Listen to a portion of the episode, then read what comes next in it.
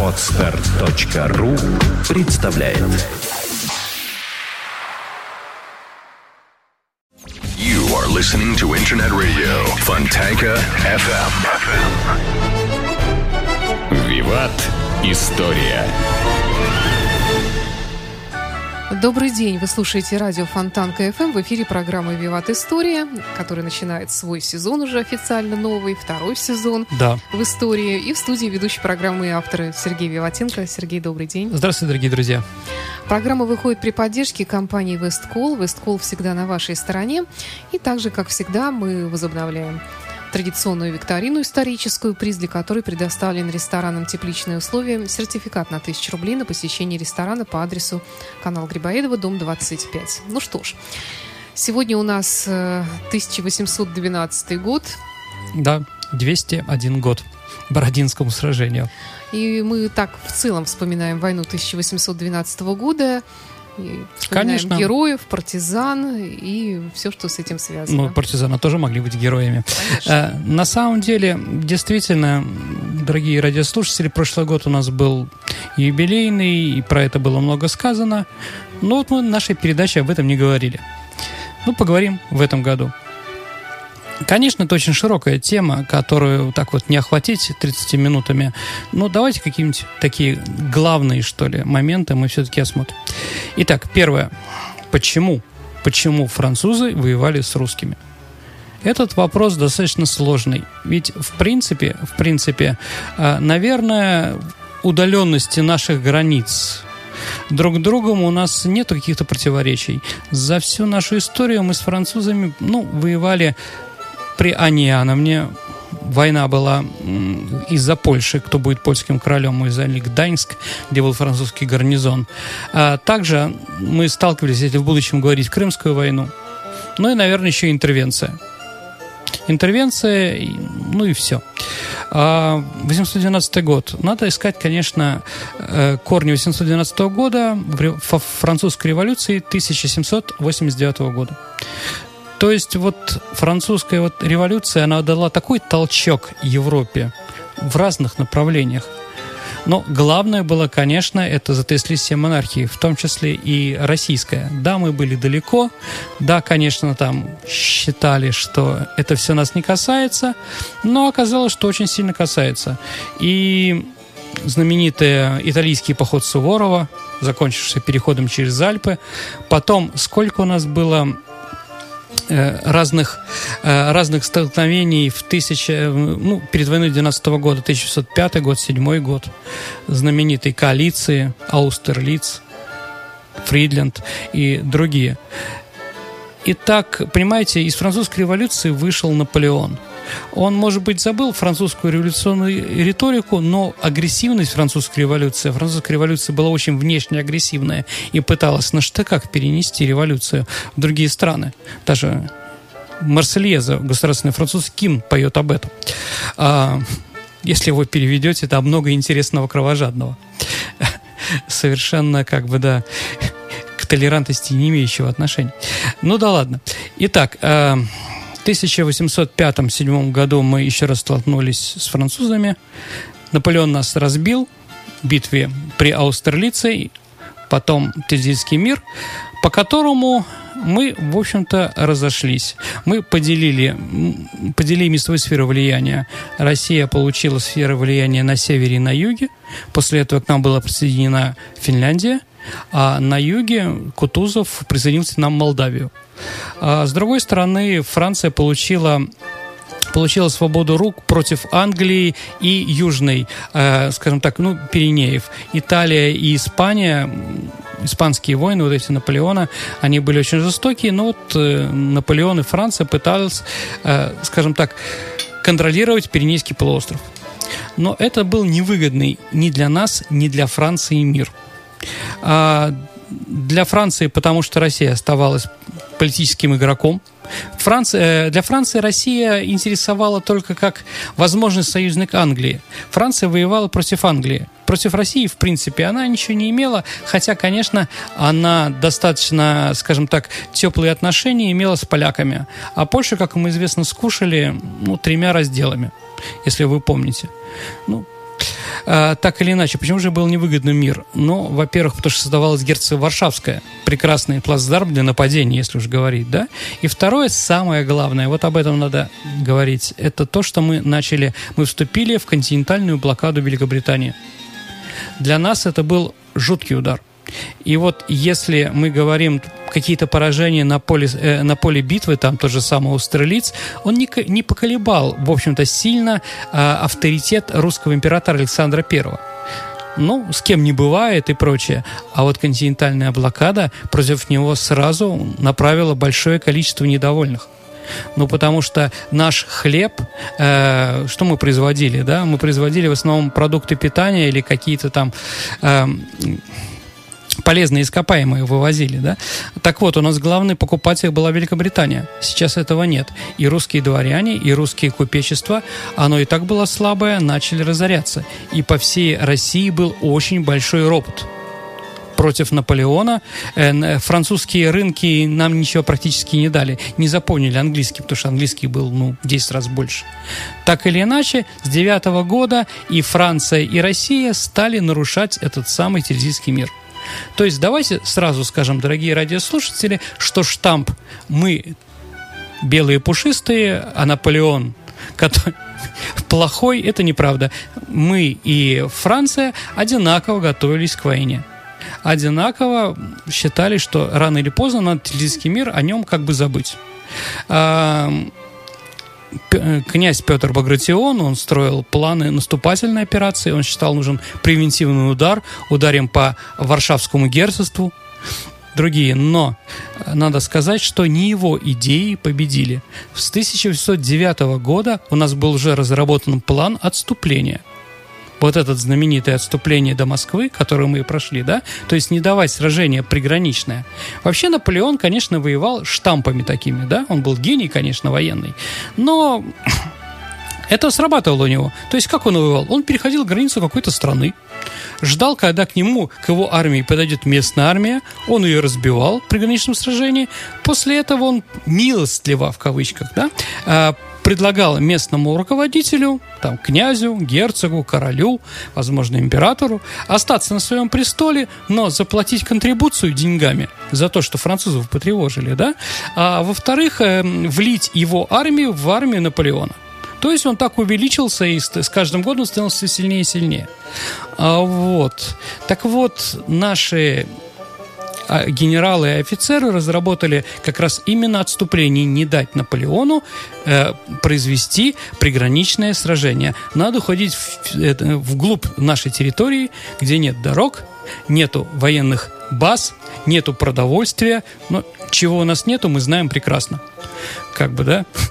в нашей провинции, если проезжаем. Так или иначе, в начале 19 века было еще хуже. И действительно, Наполеон на нас напал, мы начали отступать, две русские армии э, наконец-то встали, э, соединились в районе Смоленска, но, в принципе, сражению Смоленска тоже, как бы, Наполеон вообще не хотел наступать далеко мы говорим о его гении и вообще о подготовке Наполеона к войне с Россией, действительно много чего придумал. Такого, чтобы воевать было в России удобно. Но надо сказать, госп... уважаемые радиослушатели, они воевали по картам, которые стащил а, такой французский астроном Делиль еще при Петре Первом, где территория России называлась Гранд-Татария. Вот, понимаете, да? Никаких карт, никаких нормальных, да, даже вот как бы сильной разведки у них не было. Они не знали, куда идут. Они туда и не собирались, кстати, идти, но мы их заставили. То есть сначала Наполеона был план приграничное сражение, потом дойти до Смоленска, а потом он пошел до Москвы. Под Москвой мы действительно дали сражение при Бородино.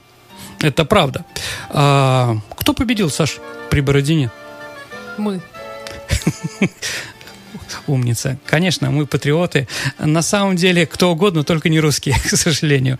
А, действительно, там, как у нас написано в учебниках, Ну, что значит, какие планы были у русских и у французов? Французов было разбить русскую армию и взять Москву. У русских разбить французов и не дать им вступить в Москву. Как видите, да, Наполеон не разбил русскую армию. Недаром но Москва, в Москву... спаленная пожаром. Да, да. Абсолютно верно. А, так или иначе, так или иначе, самое для нас простое это ничья.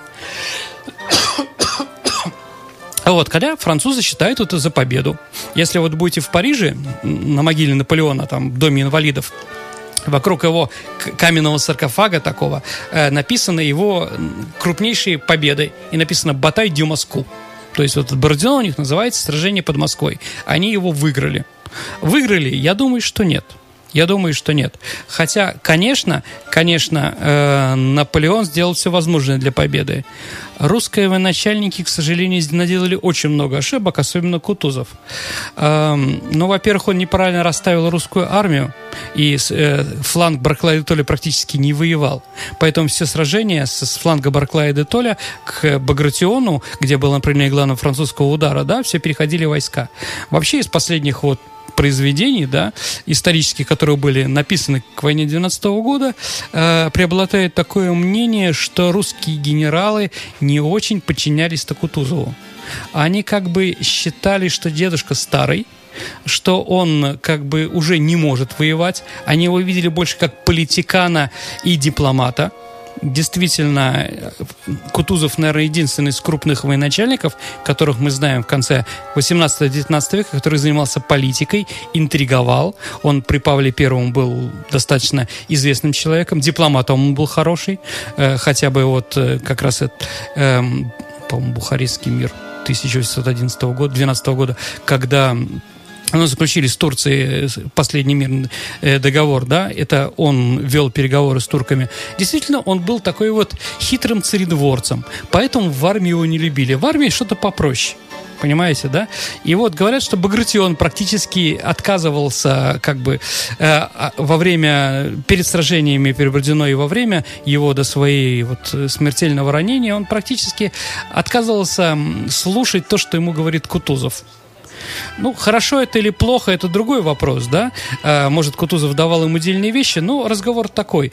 Вы знаете, у нас штампы. Что мы знаем? Откуда? Правильно? Стихотворение Лермонтова Бородино. Ну, еще, наверное, вспомним «Войну и мир». Саша, вы читали? Конечно. Ну, сейчас это... эм, Там, конечно, Лев Николаевич Толстой, это его взгляд литературный. К истории это не имеет никакого отношения. Например, для него главный враг а в России это э, такой Бениксон генерал, а, вот, которого он считал там интриганом, там э, представителем самого плохого, что есть в русской армии и прочее, прочее. И то, что он там все время мешал Кутузову. На самом деле Бениксон был очень неплохим военачальником. И вообще, как Бениксон попал в русскую армию?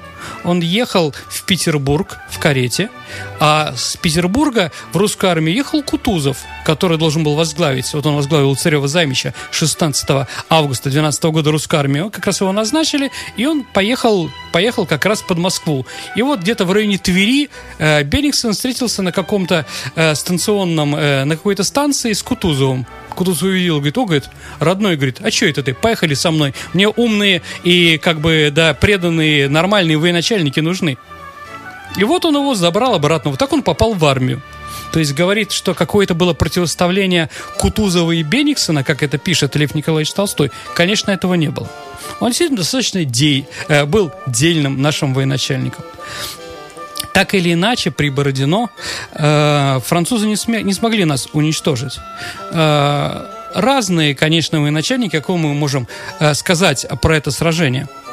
Наверное, надо в первую очередь сказать о Ермолове. Ермолов своей, ну, сказочной храбростью, когда он возглавил контрнаступление на этот знаменитый редут в центре, да, к- когда он выбил французов оттуда, э, и там взял в плен генерала Бон- Бонами там и прочее, прочее. Действительно, если бы не было вот Ермолова, то действительно поражение было бы. Так или иначе, именно благодаря ему мы удержали какие-то позиции к вечеру при Бородино. После, после этого, что надо сказать? Кто вообще поджег Москву? Вообще, Саш. Ну, Свои же подожгли. Кто же? Ну, тут, Не понимаете, же. а, тут э, как бы есть три направления, да? Наши, французы или божий промысел. Ну, как бы, да. Ну и четвертый, и наши французы вместе. Они решили побрататься, да, и выкурить крутку мира. Поэтому сожглась Москва. А на самом деле, на самом деле, сейчас мы практически можем сказать, что это мы сделали мы. Граф Ростопчин, э, генерал-губернатор Москвы, когда, значит, когда было понятно, что Москва падет после совета в филях, он приказал в первую очередь эвакуировать из всех чиновников и, скажем так, ну, людей, которые были в, Питер... э, в Москве, да, в первую очередь приказал, э, чтобы выехали из Москвы пожарники. Думаю, это не случайно. То есть брошено большое количество наших пленных, э, извините, раненых. Сколько там человек погибло в этом пожаре, там, кто считал, там, до 30 тысяч. Он говорит, да, все это. Вот в пожарных в первую очередь. Почему? Наверное, вот как раз из-за этого. Как раз из-за этого, что пожар московский был как бы рассчитан нашими товарищами.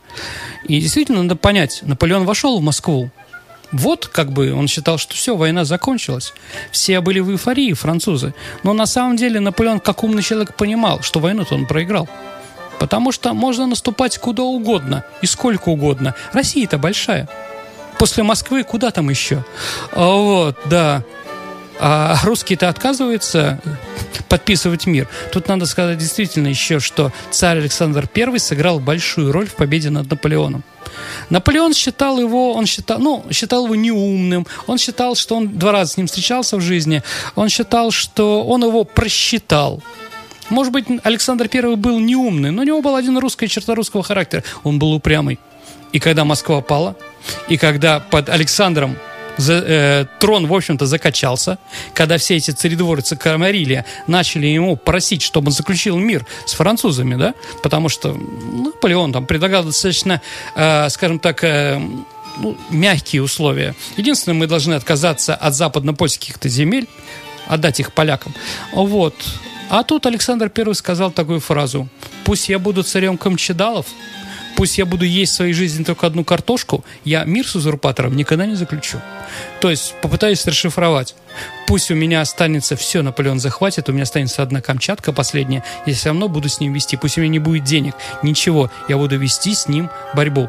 И вот это вот упрямство, это патриотическое упрямство, патриотический взгляд Александра I было одним из действительно тех шагов, благодаря которым мы победили Наполеона. Каких бы писем Наполеон не писал ему, давай там заключим договор и прочее. Вот. Александр отказывался. Александр отказывался. Это для Наполеона было неожиданным ударом. То есть вот так вот спокойно с победой уйти он уже, конечно же, не смог. Ну, про Кутузова тоже, надо сказать, хорошая вещь. И этот знаменитый вот Арутинский маневр. Кстати, дорогие товарищи, ну вот я сейчас про Кутузова сказал там несколько таких плохих слов, но это не мои слова. В принципе, так считают историки и другие исследователи. Но надо сказать, то, чем отличало Кутузова от других наших военачальников. Он берег русского солдата. Понимаете? Встал вопрос этот. Давайте угробим русскую армию, но не пустим в Москву. Он единственно сказал, извините, без армии мы Наполеона не победим никак. Без Москвы, пожалуйста, ради бога. То есть, в принципе, наши все военачальники, практически все, воевали всегда под одним лозунгом «Ничего, бабы новых нарожают». Увы, там, да, до Второй мировой войны. То есть там таким лозунгом. Это лозунг Жукова, как известно, он сказал эту фразу знаменитую. Вот. Кутузов берег солдат. И, конечно, что надо сказать, это знаменитый вот Арутинский маневр. То есть он обманул французов и пошел не защищать не Петербург, как считали, э, как считали, как французские военачальники, что они будут защищать дорогу на Петербург, а он повернул на, э, на Калужскую дорогу и встал в тылу Наполеона. И для того, чтобы не... Да, и тут такая ситуация. Если Наполеон будет наступать на Петербург, наши войска ему будут атаковать в тыл. А с другой стороны, с другой стороны, почему Калужская дорога? Калужская дорога ведет на Украину. То есть Наполеон предполагал из Москвы выйти и пойти не, по, не разоренным его войсками Смоленской дороги. Бедные смоляне, которые вот каждые 50 лет кто-то нам что там приходит и грабит, убивает и сжигает, да? А вот, а пойти через богатую и сытную Украину. Так вот, Кутузов перекрыл им эту дорогу. И когда Наполеон это понял, он понял, что все – он войну проиграл. Конечно, можно было там что-то еще делать, но Ясно. Ну и в Москве, конечно, французская армия. Ну, французская армия, нельзя сказать, что она была вот все французы. Там в основном были, э, скажем так, кто по своей воле, кто против, насильно из Европы были взяты там вестфальцы, большое количество немцев, баварцы, поляки. Ну, поляки там воевали за свой интерес. Итальянцев было много. Некоторые испанцы там голландцы и прочее, прочее, прочее, они все воевали в большом количестве. И вот когда пришли в Москву, они начали грабить. Вот тоже как бы, как мы французов-то не любили, там наша нация любит французов Наполеона, а Наполеон приказал, когда отступать. Ну, во-первых, они там награбили очень много, сняли, например, золотой, э, это 16-пудовый крест э, с колокольни Иван Великий настоящего золота. Так вот, когда они стали отступать, он приказал еще взорвать все памятники архитектуры, все церкви, которые были в Москве. То есть были заминированы Новодевичий монастырь знаменитый, Кремль, храм Василия Блаженного, русские патриоты, которые оставались в Москве. То есть говорить о том, что вся Москва шла, тоже нельзя. Они это предотвратили. Но, как бы, да, из истории не выкинешь этого желания Наполеона взорвать все это. Так или иначе, Наполеон медленно ушел. Что еще ему здесь не нравилось, конечно? Это... Ну да, вот я вот как раз и хочу спросить, то есть э, отказ императора вести какой-то диалог, там поджог Москвы. Поджог Что еще партизаны, на, на Наполеона, да? Что партизаны. Это просто ненависть местного населения к французам и к захватчикам.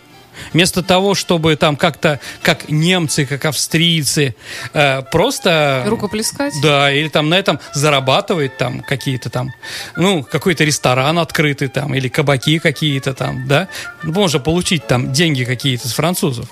А, вот, вместо этого они сжигали свои кабаки, уходили, травили их. Да, или уходили в лес, сжигали свои дома. И тут еще зима началась. Конечно, да. А еще ополчение. Вы знаете, вот под Малоярославцем, это последний, последняя попытка Наполеона прорваться на Украину. А, вот, под Малоярославцем вообще произошло событие. Он увидел русское ополчение. То есть французский полк, видя, как с горы бежит русские мужики с громадными топорами, с криками, да. Вот. Они как увидели это, они сразу отступили. Потому что русские воюют не по правилам. Одно дело там перестреливаться друг с другом там по чести, а когда с такими, извините, перекошенными выражениями патриотического лица бегут с топорами, притом мясными топорами такими большими, да, французы решили просто лучше отступать по Смоленской дороге и сталкиваться с этими русским несополчением и прочее. И тут еще изменилась погода. Конечно. Дорогие радиослушатели, надо сказать честно, что средняя температура в 812 году не была холодной. Она была плюс 2, минус 4, не больше. Да, ерунда. Да, абсолютно. А, вот. Но, во-первых, французы не были готовы к, вой... э, к зиме, да, даже такой. А с другой стороны, там было несколько очень холодных дней вот эти вот холодные, когда термометр опускался до 25, ну, тоже для нас, как бы, да, для французов началась смерть. Как сказал Фра- э, Наполеон на Святой Елене уже, когда он находился на этом острове, русский салат самый, французский салат самый лучший. Он храбрый, он талантливый, он умный, меткий и так далее. Единственная проблема, он становится рохлем при морозах. Не морозоустойчивый. Да, да, не ожидали. Тут еще начались еще у них тифы и другие эпидемии, так или иначе из 600-тысячной армии, которой Наполеон вступил на территорию нашей страны, а, у него осталось 38. Ну, при том он даже ее бросил, армию ехал в Париж. То есть вот в Варшаве 38. Хотя некоторые историки и сам Наполеон считают войну 12 года победой французов. Но это уже вообще страшно. Странно, как бы, да? Пусть они считают что угодно, как бы, мы считаем по-другому. Ну, с Бородиной я как-то могу согласиться, но то, что они выиграли войну 12 -го года, нет. Абсолютно. Сергей, у нас э, ты, вот, в общем, мы сейчас будем задавать вопрос нашей да. викторины, но, может быть, ты уже забыл, что у нас э, в прошлой программе мы тоже э, задавали вопрос нашим слушателям. У нас была программа, посвященная Владимиру Ильичу Ленину. И вопрос звучал Ленину? таким образом, да. Нет, не Ленину. Ну, не важно. да. Вопрос звучал, в каком городе Владимир Ильич Ленин начал карьеру адвоката? Да. Реформы конца 19 века да, у нас да, была, да. да. Не забудьте Он был указать. Да. помощником, да, поверь, да. А, значит, это город Самара. И у нас есть много правильных ответов. Прекрасно. Так, наверное, первый из них прислал Александр Кондратенков. Самара, все правильно. И мы свяжемся с вами и объясним, как получить ваш приз. Мгм. Давайте новый вопрос да, зададим. и новый вопрос задавайте вы. Итак, дорогие друзья, смотрите, за свои подвиги, за победы Суворов стал князем италийским. Вы, наверное, это слышали. А Потемкин стал таврическим. А какой стал Кутузов за победу э, в войне 12 года? Каким князем стал? Каким князем, да?